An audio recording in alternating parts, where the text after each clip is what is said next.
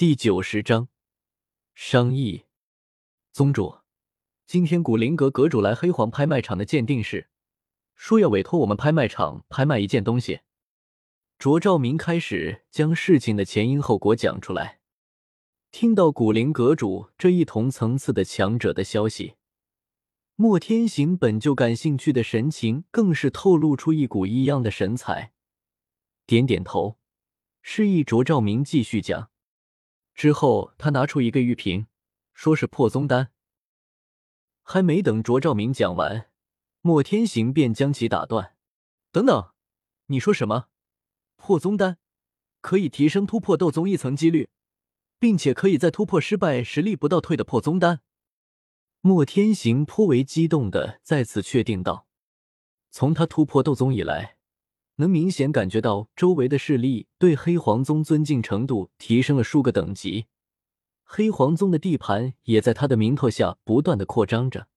在尝过斗宗带来的好处，一个想法便开始盘旋在他的脑海之中：若是再培养一个斗宗强者，那黑皇宗的势力将会有何等飞跃性的暴涨。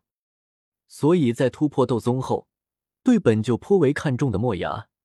修炼所需的资源更是予给予求，凡是对修炼有帮助的东西，只要黑角域能收集到，千方百计都会为墨牙找来。为此，有很多人只因手上有他所需要的东西而无辜丧命。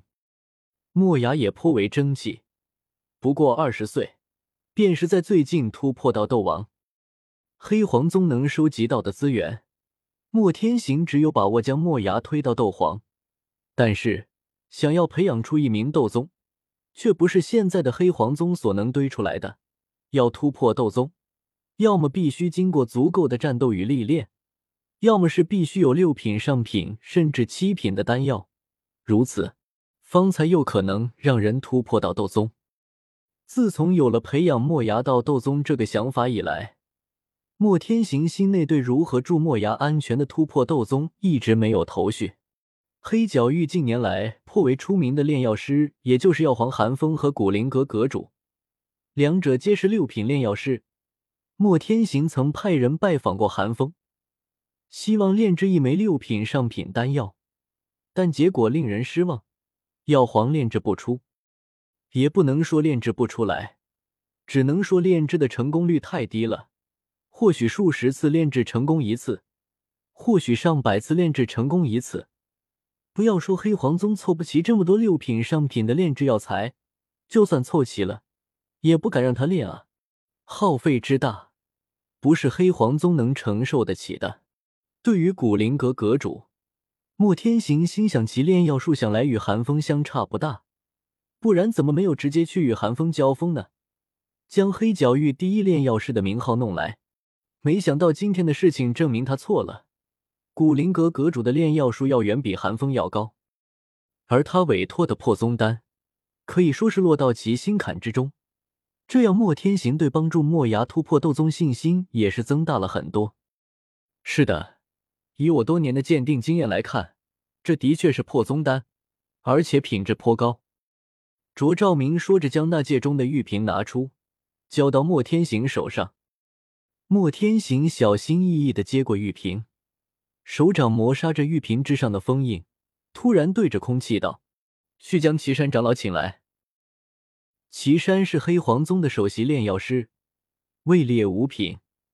丹药方面，毕竟术业有专攻，只有获得岐山的肯定，莫天行对眼前的丹药才算是真正的相信其的确为破宗丹。无数道血色阴影在地面汇集，形成一个人形的上半身。微微躬身，道：“是宗主。”莫天行挥了挥手，地面上的人形便再次崩碎成无数血色阴影，消失在房间之中。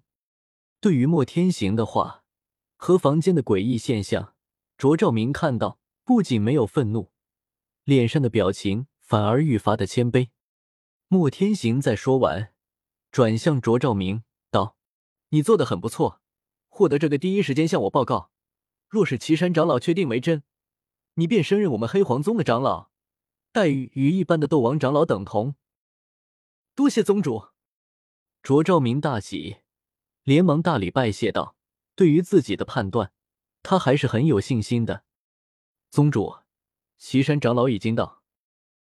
门外传来的传话声打断了房间之中的交谈。莫天行道：“直接进来吧。”吱嘎，随着房门被人推开，只见一个身着淡黄袍服的红脸老者走了进来。红脸老者进来，直接漠视卓照明，对着莫天行行礼道：“见过宗主，不知宗主叫我过来所为何事？”叫你过来是想你帮我看一下，这枚丹药是否是破宗丹。莫天行说着，将手中的丹药递给身前的岐山。岐山眼神大亮，双手近乎虔诚的接过玉瓶，然后轻轻的将玉瓶之中那枚龙眼大小的丹药倾倒在手掌之上，仔细观看片刻，深吸一口气，沉声道：“宗主，的确是破宗丹，而且品质还不低，药力保存的极为完好。不知宗主您从何处得到这枚丹药？观看这枚丹药的品质，炼丹之人哪怕没到七品。”想必距离七品炼药师也极为接近了。若是有可能，让我去这位大师身边学上几个月，想必对我以后突破六品炼药师大有帮助。鉴定完成，岐山又一脸期待的看着莫天行。哈哈，看来这的确是破宗丹。那位古灵阁阁主有说要拍卖这枚丹药需要什么条件吗？并没有回答岐山的话，莫天行反而对着一旁存在感很低的卓兆明问道。